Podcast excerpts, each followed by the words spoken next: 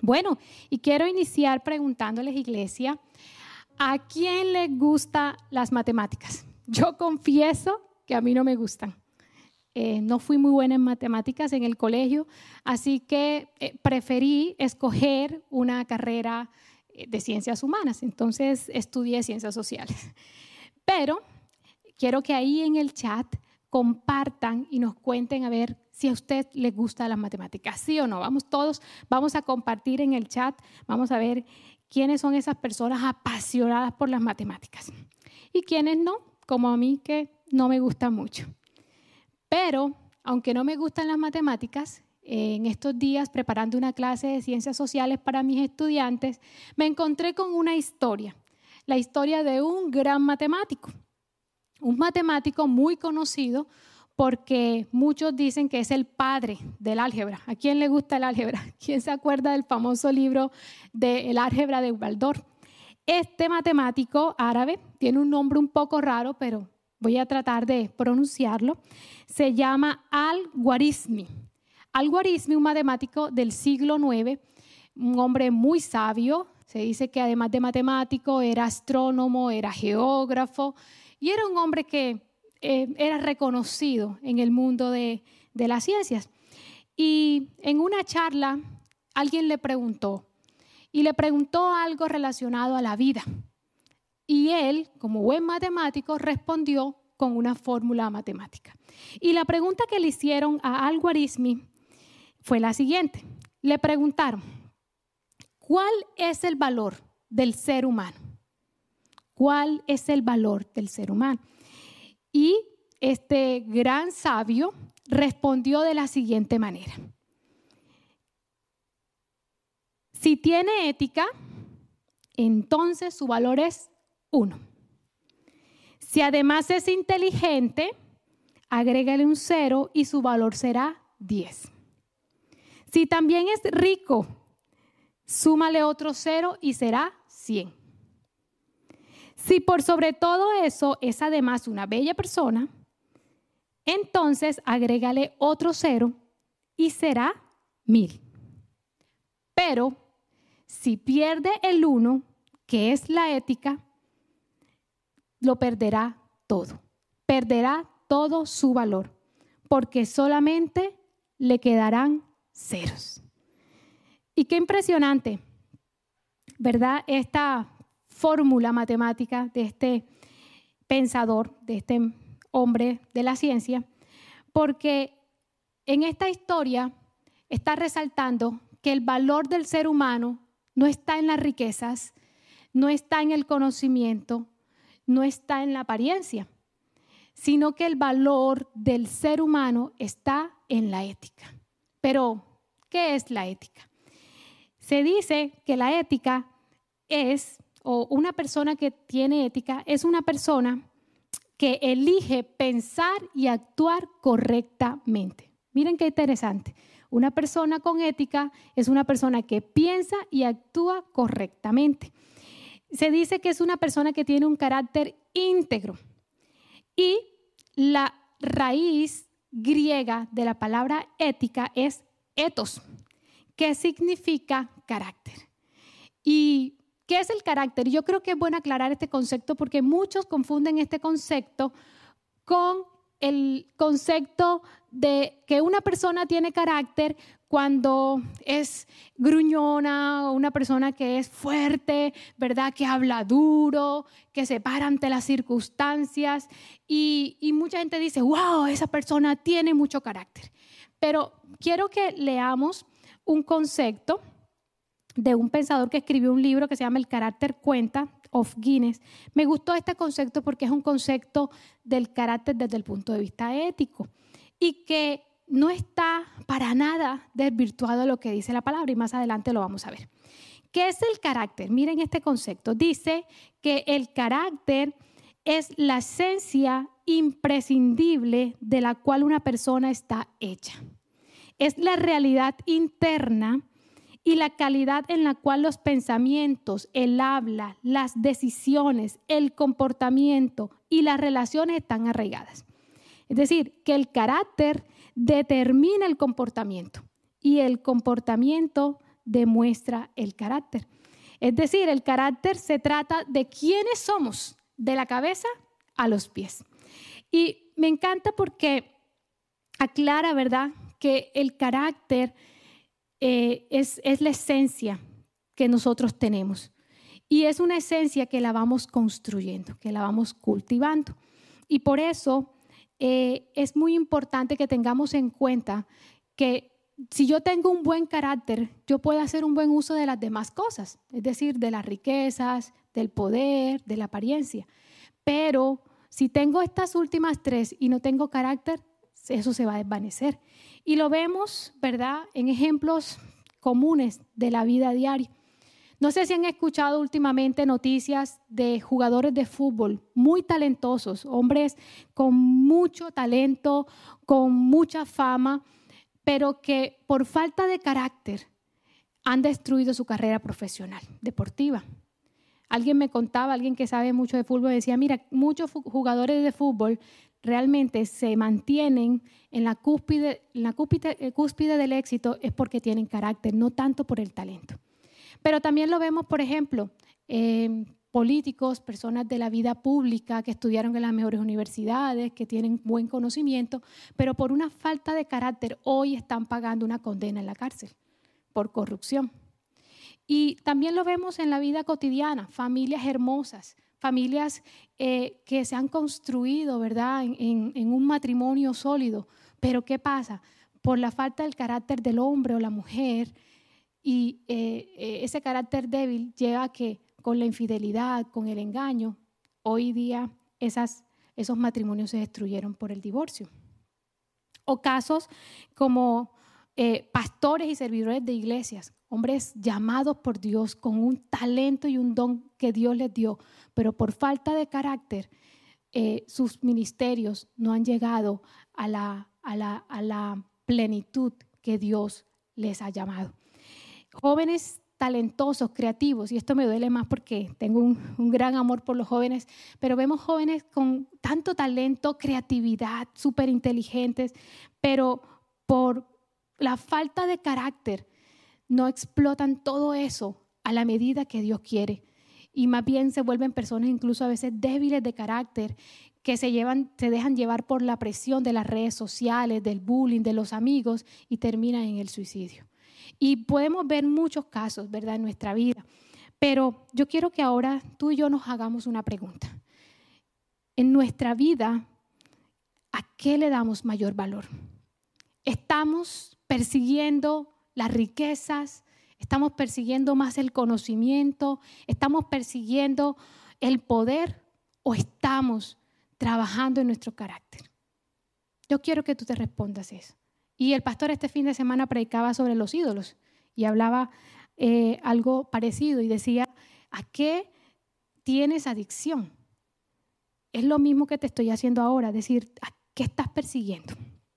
¿Y por qué te hago esta pregunta? Porque tú y yo somos creados por Dios, fuimos creados a imagen y su semejanza.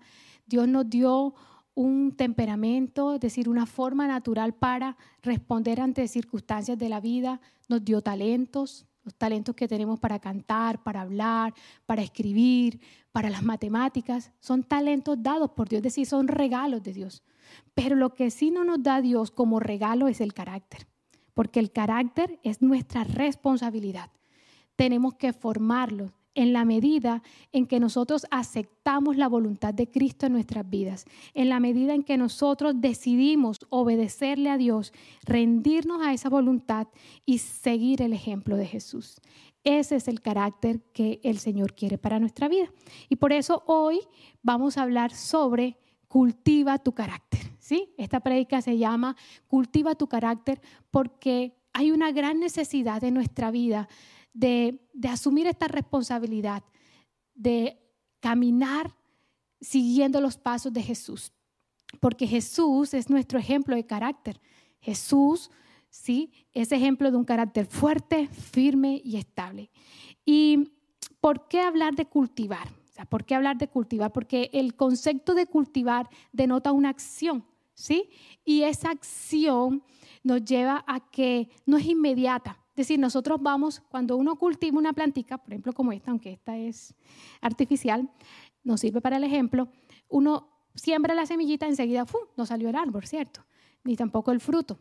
Es un proceso lento, es un proceso de toda la vida, de nuestro caminar con Cristo. Cuando aceptamos a Jesús en nuestro corazón, cuando nosotros lo aceptamos a Él, ¿verdad? Como Señor y Salvador personal, es una decisión maravillosa porque dice que, ¿verdad? El reino de los cielos se abre, el Señor nos bendice, el Espíritu Santo llega a nuestra vida, pero viene una tarea y es empezar a caminar con Él y formar, sembrar, cultivar el carácter. Eh, el carácter se desarrolla de adentro hacia afuera. Es decir, hay un proceso de renovación de pensamientos, hay un proceso, eh, yo le llamo las batallas internas del corazón, que se hace en secreto, se hace ahí en lo interior, donde nadie te ve. ¿Sí? Y después el fruto es lo que la gente, las personas que están a tu alrededor van a ver. Otra característica del carácter, lo que nosotros sembramos hoy, tú recogerás esa cosecha, ¿sí? En el futuro, es decir, lo que yo siembre hoy determina mi destino. Y hay una frase que me gusta de William James que dice, siembra una idea y cosecharás un deseo. Siembra un deseo y cosecharás una acción. Siembra una acción y cosecharás un hábito. Siembra un hábito y cosecharás un carácter. Siembra un carácter y cosecharás un destino. Por eso, iglesia, es la hora de sembrar carácter para que nuestro destino y el destino de nuestras generaciones sea acorde a la voluntad de Dios. ¿Y qué elementos debemos de cultivar? Entonces, esta noche yo te voy a hablar de tres elementos fundamentales que tienes que sembrar en tu carácter para que puedas tener un carácter fuerte, firme y estable. Van a decir conmigo, y si lo pueden escribir ahí en el chat, un carácter fuerte, firme y estable. Y les voy a compartir una palabra en Primera de Pedro 5.10 que dice lo siguiente. Y después de que ustedes hayan sufrido un poco de tiempo, Dios mismo, el Dios de toda la gracia, que los llamó a su gloria eterna en Cristo, los restaurará. Es decir, los edificará, dice otras versiones. Los hará fuertes, firmes y estables. Y estas tres frases, estas tres palabras eh, o conceptos fuertes, firmes y estables, es lo que nosotros debemos desarrollar. Es decir, nuestro carácter no puede ser un carácter cualquiera.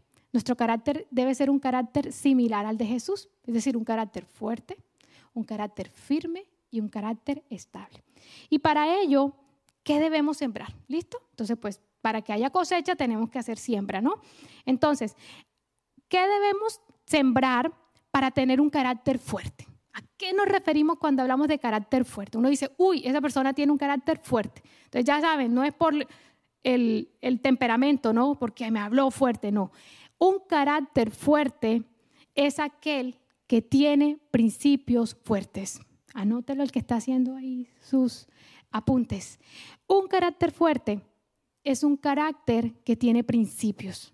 Los principios son como la raíz del árbol. ¿sí? Aquí no la vemos en este este arbolito, pero están dentro. Así pasa con nosotros. Es decir, a mí no están viendo mis pensamientos, están dentro de mi mente. ¿sí? Los principios que yo tengo en mi mente son los que van a regir mi vida. ¿Y por qué hablo de principios? Porque los principios, ¿sí? Son como si fuera el equivalente a las leyes en las ciencias. Es decir, si ustedes recuerdan la ley de Newton, que uno dice, bueno, la ley de gravedad, si yo tiro este esfero, va a caer, ¿cierto? Entonces, un, así es, esto es una ley. Entonces, va a cumplirse en cualquier tiempo, es decir, en el siglo V, si tú tirabas un mango, pues caía en el suelo. Hoy, siglo XXI, tiro un mango, va a caer al suelo. Es decir, un principio aplica en todo tiempo, pero también aplica en todo lugar. Sí, ese principio aplica aquí, en Colombia como aplica en Japón. Lo mismo pasa con los principios, porque hay personas que dicen, no, yo tengo mis propios principios. No, hay unos principios universales y esos principios universales, esos principios eternos son los principios que están en la Biblia. Son los principios de Dios Por eso esos son los principios que nosotros debemos sembrar en nuestra mente. Y lo, lo dice Romanos 12.2. Dicen, no se amolden al mundo actual, sino que sean transformados mediante la renovación de su mente. Así podrán comprobar cuál es la voluntad de Dios, buena, agradable y perfecta. El desarrollo del carácter empieza en nuestra mente. Empieza en la medida en que nosotros conozcamos, aprendamos, reflexionemos, analicemos y actuemos bajo principios. ¿Y qué principios? Hay muchos, muchos principios que hay en la Biblia. Desde Génesis hasta Apocalipsis va a encontrar principios. Y principios yo les voy a mencionar algunos que yo sé que ustedes conocen, pero quiero que ustedes los tengan en cuenta para que hagan una lista de cuáles son los principios de los muchos que hay en la Biblia en los cuales usted va a empezar a trabajar, en los cuales va a empezar a eh, aprender, a tener ahí como esa bandera, como esa raíz que va a fortalecer su carácter. Entonces, por ejemplo, hay un principio de mayordomía. La palabra lo dice, ¿verdad? En Génesis 1.28 dice que nosotros no somos dueños de la creación, somos mayordomos, es decir, somos administradores. Y cuando tenemos claro ese principio, nos va a permitir a que nosotros podamos tener una actitud diferente ante la creación, entre el agua, entre las plantas, porque muchos nos creemos dueños y por eso pasa lo que pasa y lo que ustedes pueden ver hoy la consecuencia del cambio climático, incluso el COVID, ¿verdad? Por la mala manipulación de los animales. Es porque a veces nos creemos dueños y hay un concepto humanístico de que somos el dueño del mundo. Y al sentirnos dueños nos sentimos con la autoridad de utilizar mal, ¿verdad? a nuestra placer la creación. Pero no, la Biblia nos dice que nosotros somos mayordomos, administradores. Y un administrador tiene límites, un administrador tiene temor del dueño, que es Dios. Y por lo tanto me lleva a que yo tenga una actitud y mi carácter refleje una buena actitud con el medio ambiente. Entonces miren lo importante, ¿verdad? Que es un principio. Segundo, un principio, de la siembra y la cosecha. Todo lo que tú siembres, eso vas a cosechar. Si siembras odio, cosecharás odio. Si siembras amor, cosecharás amor. Otro principio eh, que todos lo mencionamos, que se llama la regla de oro, ¿sí? No hagas con otros lo que no quieres que hagan contigo. Eso es un principio universal, ¿sí? Si yo no quiero que abusen de mí, yo no abuso de la gente. Si yo no quiero que me hablen fuerte, pues yo no hablo, le hablo fuerte a las personas. Entonces es un principio universal. Otro principio, el principio de morir para vivir. ¿Cómo así? ¿Sí? Hay un principio de vida y lo dice la palabra de Dios en Mateo 6:24. Si alguien quiere salvar su vida, tiene que dejar su vieja manera de vivir, es decir, morir al pecado, morir a, la voluntad de hacer lo que yo quiera. Hay un principio que me gusta mucho, el principio que si quieres ser el primero, tienes que ser el último. Y es el principio de que Jesús nos enseñó de que nosotros vinimos a este mundo a servir, no a que nos sirvan. Y este también me encanta, el de Gálatas 6, 9, que es el principio de no cansarnos de hacer el bien, que a su tiempo cosecharás cosas buenas. Y el principio de amor, ¿verdad? Que es el principio universal. Entonces, el principio, ¿cómo se, cómo se siembra? A través de la lectura de la palabra, a través de la reflexión de la palabra. Hay una historia que me llamó la atención, estaba leyendo. Eh, una revista que hablaban de los actores de Hollywood y estaban hablando de un actor que muchos conocemos, que es Denzel Washington, y se, se maravillaban porque decían, este hombre es diferente a los demás actores. ¿Por qué? Porque tiene una esposa única hace 40 años, porque no hace shows ni escándalos en, el mundo de la, del, del cine. Y estaban asombrados porque este hombre era diferente y le preguntaron, ¿Cuál era la diferencia? Y miren lo que respondió. Él les dijo, yo tengo una vida exitosa y feliz porque leo la Biblia todos los días. Qué impresionante, ¿verdad? Denzel Washington, ¿tú, y yo estás, tú estás leyendo la Biblia todos los días. La Biblia para ti es tu manual del carácter. Debe de hacerlo, debe serlo, porque es lo que nos va a permitir cultivar principios, ¿verdad? Que nos van a hacer eh, que podamos ser diferentes, donde vean que uno diga, wow, ese niño en ese colegio es diferente. ¿Por qué? Porque lee la Biblia. Ese profesional es tan diferente en su trabajo. ¿Por qué? Porque lee la Biblia. Ese padre de familia es tan diferente porque lee la Biblia. Y Eso es importante, iglesia. Segunda semilla que debemos de sembrar para tener un carácter, ahora no fuerte, sino firme. ¿Sí? Ya sabemos, semilla uno, para tener un carácter fuerte, sembrar principios. Ahora vamos a sembrar una semilla para ser firmes. ¿Y qué significa firme? En esta palabra, en primera de Pedro 5.10, esta palabra de firmes significa histemi en, hebreo y significa estar en pie, no caer a la tentación. Y ustedes saben que en 1 Corintios 10, 12 dice, por lo tanto, si alguien piensa que esté firme, tenga cuidado de no caer. Ese concepto de firmeza está hablando del, del concepto de no ceder a la tentación. Entonces, estar firme es como si fuéramos este tallito, el tallo del árbol. Miren que el tallo es lo que hace que el árbol esté firme, que no esté así como torcido, ¿verdad? Esté firme. ¿Y qué es el dominio propio? El dominio propio es esa fortaleza interna que hay en nosotros con la ayuda del Espíritu Santo para no ceder a la tentación y mantenernos firmes en los principios. Porque tú puedes tener principios, listo, me lo sé, pero si no tienes dominio propio, realmente no vas a tener un carácter estable. Entonces, la justa medida del carácter está dado en la capacidad de dominio propio. ¿Y qué tengo que hacer para sembrar dominio propio? Lo primero, identificar nuestras debilidades de temperamento. Todos nosotros tenemos un temperamento que es como una forma, una manera de reaccionar ante eh, cualquier circunstancia. Eso es hereditario, genético. ¿Verdad? Y hay muchos psicólogos que han hablado de los distintos temperamentos, cierto sanguíneo, las personas de pronto expresivas, los coléricos, esos que son líderes, personas que son, ¿verdad?, muy, muy, autosuficientes, el flemático, esa persona un poco extrovertida, con un poco de temores, pero también muy inteligente, muy servicial, y el melancólico, que se dice que es un temperamento, ¿verdad? Que son muy, pero muy inteligentes, pero que son personas que tienen temores, que son un poco desconfiados. Y esos temperamentos, ¿verdad? Ninguno son buenos ni malos, pero cada temperamento tiene una fortaleza, pero también tiene una debilidad. Entonces, ¿cuál es el trabajo que tenemos que hacer en desarrollo de nuestro carácter? Controlar ¿sí? por medio del dominio propio las debilidades del temperamento. Por ejemplo, los sanguíneos, que tienen que controlar la indisciplina, la imprudencia, la exageración. Los coléricos, dominar su ira, su control, su insensibilidad los melancólicos de pronto controlar su desconfianza, su pesimismo, depresión, y los flemáticos dominar su falta de ánimo, de temor e indiferencia. Entonces, todos, absolutamente todos, tenemos que hacer ese trabajo. Y ese trabajo se hace con la ayuda del Espíritu Santo para que cada día nosotros dominemos. Entonces, por ejemplo, yo soy sanguínea y a mí me ha tocado durante todo mi caminar controlar la indisciplina. Entonces yo soy una persona que me hago horarios para todo y pongo alarmas, alertas. ¿Por qué? Porque esa es la forma en que eh, desarrollo dominio propio para controlar la debilidad de mi temperamento. Lo segundo que debemos de hacer para desarrollar dominio propio, pedir perdón y recibir las gracias de Dios para dominar nuestros pensamientos y nuestras emociones. Yo creo que eh, pedirle al Señor, ¿verdad?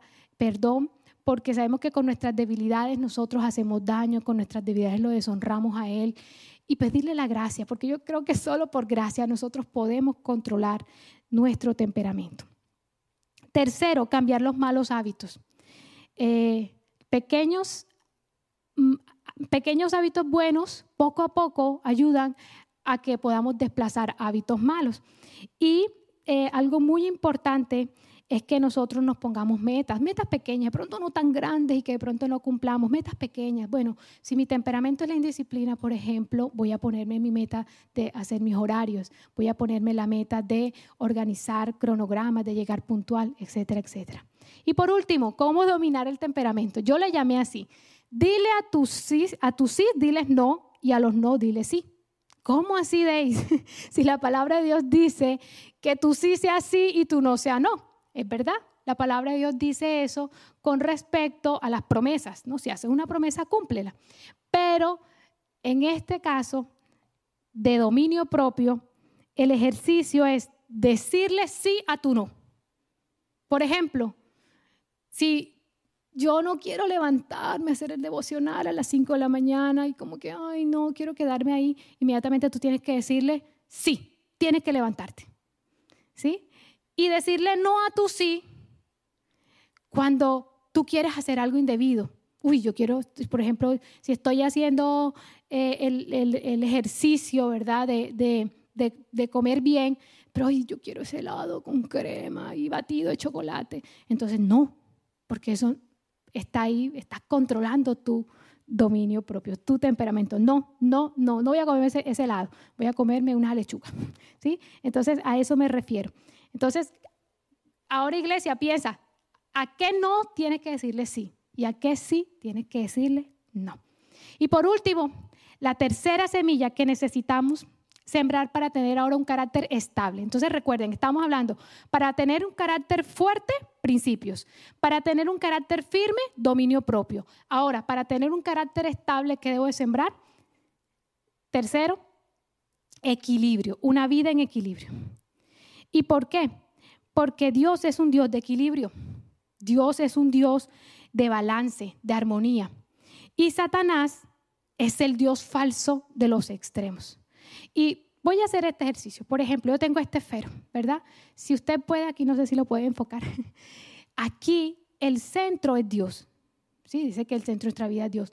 Pero los extremos, ¿sí? Cuando nos vamos a los extremos, estamos siguiendo la jugada de Satanás. Por ejemplo, Satanás es el Dios, de los Dios falso de los extremos. ¿Por qué? Porque Él nos puede decir en un momento, uy, tú eres la peor persona de este mundo. ¿sí? Y entonces me voy al extremo, soy la persona más horrible de este mundo, me siento como un cangrejo. Pero también Satanás se puede ir al otro extremo y te puede decir, no, tú eres la última Coca-Cola del desierto, tú eres lo mejor de este mundo, nadie como tú, ¿sí? Pero ¿qué me dice la palabra de Dios? Equilibrio. Dice, Dios nos dice de que yo no me puedo creer más de lo que yo soy, ¿sí? Y tampoco creerme menos porque soy valioso para Dios. Entonces Dios es el Dios de los equilibrios. Entonces necesitamos tener una vida en equilibrio. Recuerden, los extremos no son de Dios. Ejemplo, una vida en equilibrio entre tu relación con Dios y tu relación con las personas. Hay personas que dicen, no voy a meter con Dios y se encierran ahí, Dios y Dios, pero no se abren para otras personas. Y a veces hay familias que dicen, bueno, este se volvió loco, ahora que no quiere sino ver a Dios y no se relaciona con nosotros. Entonces, ¿qué pasa? No hay equilibrio. Y a mí me encanta eh, el símbolo de la cruz, ¿verdad? Aquí lo traté hace con estos esferos. Porque representa una vida en equilibrio, una vida vertical de una relación entre yo y Dios o Dios conmigo, pero también una relación horizontal con otros, ¿verdad? Entonces tenemos que trabajar las dos, trabajar mi relación con Dios, pero también tengo que trabajar con mi relación con los demás. Segundo equilibrio, tener equilibrio de cuidado de nuestra vida interior y exterior. Sí, me voy a interesar por mi vida interior, pero también tengo que interesarme por mi vida exterior. Toca bañarse, ¿no? Toca arreglarse, ¿verdad? Pero tampoco el extremo es, es que yo me encierro solo espiritualmente, ¿verdad? Pero abandono mi vida exterior. O lo otro extremo, mi vida exterior, la apariencia, pero abandono mi vida interior y espiritual. Entonces tenemos que hacer ahí un balance, un equilibrio. Otro equilibrio, el equilibrio entre las emociones y el intelecto. Miren que Dios es un Dios que nos dio unas emociones, pero también nos dio un intelecto. Entonces tenemos que tener equilibrio en todas esas áreas de nuestra vida. Y tener equilibrio en la distribución del tiempo. Tenemos tiempo para todos. Entonces, iglesia, en conclusión, si tú quieres tener un carácter fuerte, tienes que sembrar principios.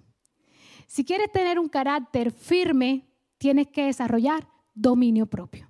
Y si quieres tener un carácter estable, ¿sí? Porque la estabilidad aquí en la plantica sería como las, las ramitas, ¿no? Porque miren que genera armonía. Hay ramitas horizontales, verticales.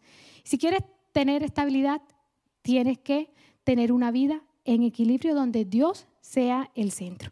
Y sé que hablar de carácter eh, eh, suena bonito y uno dice, no, el tema es cuándo cuando yo vaya a aplicarlo, vaya a desarrollarlo en mi vida, pero tenemos la ayuda del Espíritu Santo. El Señor nos dijo en su palabra que nos dejó al Maestro, nos dejó al Espíritu Santo que nos va a ayudar a que nosotros podamos caminar y desarrollar el carácter a la estatura de Cristo. Imagínense, ¿ah? ¡Qué reto! Yo cuando leo eso, yo digo, Dios, ese modelo está altísimo. ¿Cuándo yo voy a llegar a ser como tú? Yo a veces lo veo imposible. Pero escuché y una frase de Platón, del filósofo Platón, y miren lo que dijo. Dijo, busquen el más elevado de los ideales, que la práctica constante lo hará sencillo. Busquen el más alto de los ideales, y el más alto de los ideales es Jesús.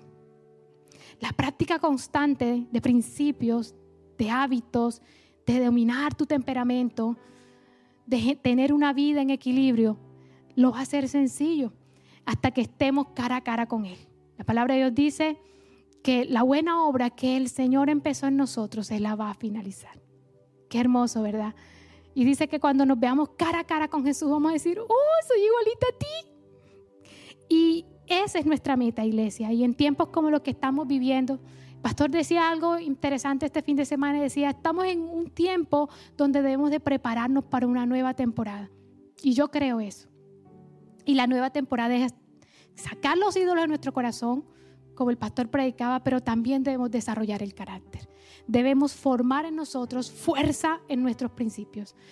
Tenemos que estar firmes en nuestro dominio propio, que no caiga a la tentación y debemos tener una vida en equilibrio. Y por último, quiero que leas esta palabra en Isaías 26, 3, que es una hermosa promesa para aquellos que trabajan en su carácter. Y dice, al de carácter firme lo guardará en perfecta paz, porque en ti confía. Tú guardarás, Señor, a los que trabajamos por tener un carácter fuerte, firme y estable.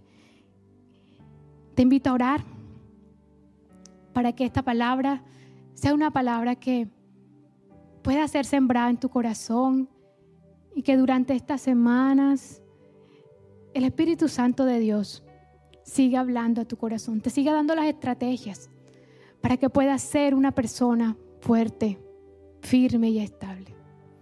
Gracias Señor. Gracias Espíritu de Dios por tu presencia en este lugar. Gracias por tu palabra de verdad.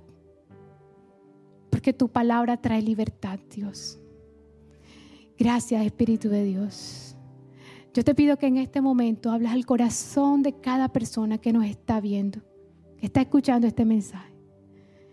Y que tú reveles, Espíritu de Dios, cuáles son esas cosas en su carácter que necesitan ser transformadas, que necesitan ser trabajadas. Muéstranos, Señor, qué principios necesitamos fortalecer para ser personas fuertes y poder enfrentar las filosofías, los pensamientos, la cultura en la cual nos movemos. Ayúdanos, Señor. Jesús tenía principios claros y principios fuertes que le ayudaron a cumplir su propósito en la tierra. Cuando Satanás intentó romper esos principios, Jesús lo sacó a reducir con sus acciones. Queremos ser como tú, Jesús. Ayúdanos a que nosotros podamos escribir en nuestras mentes tus principios que son universales, que son eternos y que nos llevan a una vida en abundancia, pero sobre todo nos llevan a cumplir el plan y el propósito que todos tenemos aquí en la tierra. Espíritu de Dios, ayúdanos Dios. Reconocemos que somos débiles de temperamento. Reconocemos, Señor, que somos débiles ante la tentación y nos dejamos llevar por nuestra propia placer, por querer satisfacer nuestra carne. Perdónanos, Señor. Perdónanos porque somos fáciles para mentir. Somos fáciles, Señor, para juzgar, para criticar. Somos fáciles, Señor, para hablar de otros. Somos fáciles, Señor, para llevar una vida en desorden financieramente. Somos fáciles para endeudarnos. Somos fáciles, Dios, para el pecado sexual. Somos fáciles para cometer, Señor, adulterio. Somos débiles, Dios. Te pedimos perdón, Señor, por las, por las características, por, los, por ese carácter, ese temperamento, Señor, débil que hay en mí. Perdónanos, Dios, porque no he sido firme en los principios que tú me has hablado. Pero te pido, Espíritu de Dios, que me des de tu gracia. Solo no puedo hacerlo, sola no puedo hacerlo. Necesito de ti, Señor, para trabajar en mi carácter. Necesito de ti para mantenerme firme ante la tentación. Para decirle no a esos sí que quieren hacer daño y quieren desviarme de tu propósito. Pero también para decir sí a eso que tengo que hacer para cumplir tu voluntad, Dios. Ayúdanos, Espíritu de Dios. Y te pedimos que también nos ayudes a ser personas equilibradas, Dios. Que nuestra vida esté centrada en ti, porque tú eres el que nos das el equilibrio para trabajar en nuestro interior, pero también en nuestro exterior.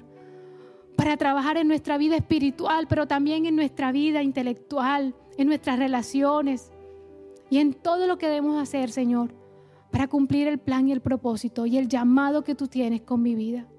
Ayúdanos, Señor. Te necesitamos, Jesús. Te necesitamos.